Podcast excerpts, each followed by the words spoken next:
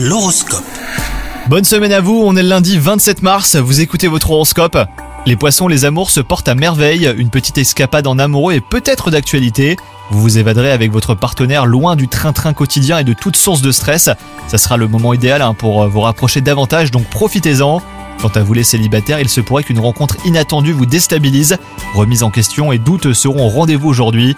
Votre vie professionnelle oscille entre épanouissement et insatisfaction. Par moments, vous vous sentez comme un poisson dans l'eau et d'autres fois, vous doutez de vos compétences et de votre potentiel. Mais rassurez-vous, c'est souvent en doutant que l'on progresse, hein, les poissons. Et en ce qui concerne votre santé, le yoga et la méditation vous seront fort utiles.